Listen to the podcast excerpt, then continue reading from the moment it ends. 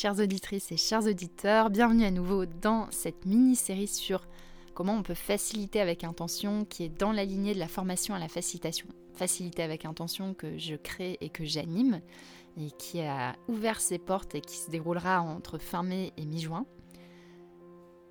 Deuxième épisode dans cette mini-série. Donc la semaine dernière, je vous ai parlé de poser son intention dans un atelier et de son importance. Son importance dans le fait que ça va clarifier ce qui va se passer pour vous, pour vos participants, et où ça va vous donner une grande clarté sur les méthodes, les objectifs, sur les outils à choisir dans votre atelier. La question qui peut se poser, c'est mais en fait, comment est-ce qu'on fixe ça? Est-ce que je fais ça seul Est-ce que je fais ça avec mes clients? Si c'est un atelier qui est commandité par les clients Est-ce que je fais ça avec mes participants? Et je veux lier ça à la notion de neutralité dont on parle parfois en facilitation et c'est quelque chose qu'on a pu aborder dans quelques épisodes. Je ne crois pas qu'on soit neutre en tant que facilitateur parce qu'en tant qu'être humain, tout simplement, on n'est pas neutre. On a des biais cognitifs, on a des historiques qui font que euh, on ne peut pas être tout à fait neutre face à, face à un sujet. Nous ne sommes pas une pièce de métal euh, froid et inerte. Par contre, la question, c'est quand vous allez animer un atelier pour des clients, et je différencie vraiment un client qui, vient vous faire une commande par rapport à un atelier, mettons un atelier de, de team building, une facilitation en intelligence collective. Il faut vraiment faire la différence entre ça et quand vous, vous allez créer un atelier par vous-même et chercher vous-même vos propres participants. Donc, je vais déjà vous parler du premier cas. Quand vous avez un client, quand vous avez un commanditaire, on va l'appeler le commanditaire. Donc ce commanditaire arrive et lui, il a tout, il a déjà en fait un ensemble d'objectifs, d'attentes, d'enjeux qui sont plus ou moins visibles d'ailleurs. Parfois, il va vous donner un petit peu la face émergée de l'iceberg, il va vous dire les vrais sujets et vous allez devoir décortiquer avec lui, avec elle, quel est le vrai sujet de fond. Parfois, derrière une demande de team building, il peut y avoir une intention de célébrer les forces de l'équipe, de recréer du lien, et parfois il peut y avoir une intention de percer l'abcès, de percer l'abcès de ce qui se passe, de ce qui se passe en ce moment dans notre équipe. Donc, je vous recommande vraiment quand vous avez un commanditaire de ne pas vous rajouter une intention personnelle dans l'atelier que vous allez faire. Parce que quand on facilite un atelier pour un commanditaire, on est dans une posture d'être au service de ce commanditaire-là. On n'est pas là pour rajouter notre, notre propre intention et on n'est pas là pour avoir raison et on est certainement pas là pour inférer dans le processus du client. Sinon, c'est pas déontologique par rapport à la facilitation et on appelle et sinon c'est une forme de fascipulation, de manipulation. Et je veux vraiment insister là-dessus. Quand vous avez un atelier qui est commandité par quelqu'un d'externe qui vient vous chercher pour que vous vous facilitiez ça, si vous y êtes pour faciliter, c'est le groupe qui a la réponse à la question du jour. C'est le groupe qui va chercher à cheminer vers cette intention. ce n'est pas vous, en fait, qui devez les guider vers la réponse. Parce que vous n'avez pas la réponse. On n'est pas dans...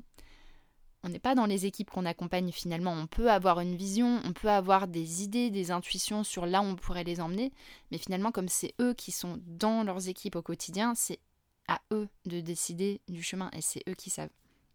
Par contre, pour moi, là où vous pouvez vraiment utiliser la pratique intentionnelle de la facilitation, c'est dans la discussion avec le commanditaire, c'est de l'amener et de ensemble en fait travailler sur quelle est l'intention de cet événement. Donc de, de poser la question au commanditaire pourquoi est-ce que vous faites cet événement? De quoi est-ce que vous avez vraiment besoin? Qu'est-ce qui va être vraiment utile aux équipes? Et d'insister sur, euh, voilà, sur la réelle utilité. On n'est pas sur l'intention de surface, on est sur l'intention de profondeur. Qu'est-ce que ça vient nourrir chez les équipes? Qu'est-ce que ça vient nourrir chez les participants? À quel besoin est-ce que ça répond? Et quand vous allez pouvoir amener un commanditaire, une équipe, des clients à fixer ensemble une intention pour votre événement, vous allez voir, ça va simplifier, fluidifier les choses et généralement ça va vraiment donner de l'énergie et ça va permettre d'aligner tout le monde sur la même chose parce que souvent, vous n'avez pas qu'une seule personne en face de vous, vous avez plusieurs personnes en face de vous.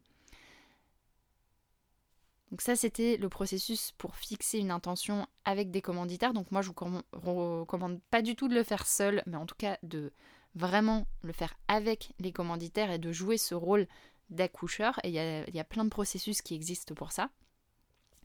Et ensuite, il y a le cas où vous facilitez des ateliers vous-même pour vos propres clients, pour vos propres participants, euh, par exemple des ateliers, euh, des ateliers grand public, par exemple le travail qui relie, qui est une des méthodologies que j'adore. Moi, je facilite très régulièrement des ateliers de travail qui relie pour des publics spécifiques. Et là, à chaque fois, moi, ce que j'aime bien faire, c'est un, petit peu en deux temps. C'est déjà moi être très au clair sur qui j'ai envie d'accompagner dans ces sessions-là, être au clair sur les participants et être au clair sur mon intention pour cette session une intention que j'ai souvent eue pour des sessions très courtes d'ateliers de travail qui relie, c'était faire découvrir le travail qui relie. Faire une première expérience et un message très fort et très et j'ai une intention assez forte là-dessus, c'est faire vivre la bascule entre j'honore les émotions inconfortables et je retrouve de la confiance. Et c'est pour ça que la formulation de, de l'intention pour cet atelier-là, c'est retrouver de l'espérance au cœur des crises du monde. Ça, ça va être mon intention pour ces ateliers-là. Et pour les ateliers un petit peu plus longs, bah, il y a d'autres intentions que, je travaille généralement avec des co-facilitateurs, comme euh, ce qu'on a fait avec Merveilleuse Lenteur, dont je vous ai parlé dans la dernière pépite. Donc voilà, moi j'ai généralement ce premier temps-là où j'aime poser un cadre pour moi et avec un co-facilitateur, une co-facilitatrice qu'on facilite à deux.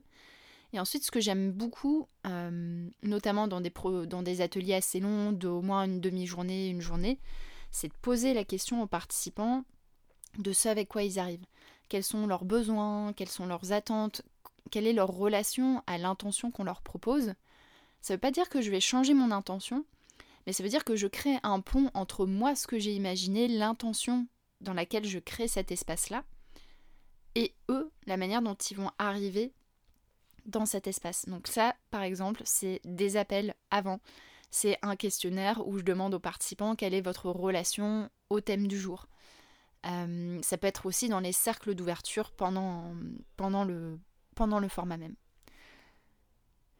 On se retrouve la semaine prochaine pour une prochaine pépite. Beaucoup de prochains. Et la prochaine pépite sera sur le thème comment est-ce qu'on crée son atelier? Une fois qu'on a identifier que poser une intention c'était vraiment utile, qu'on a commencé à poser et qu'on a posé notre intention seul ou avec les commanditaires, bah comment est-ce qu'on crée notre déroulé d'atelier et comment est-ce qu'on déploie notre imagination? C'est le thème de la semaine prochaine. À la semaine prochaine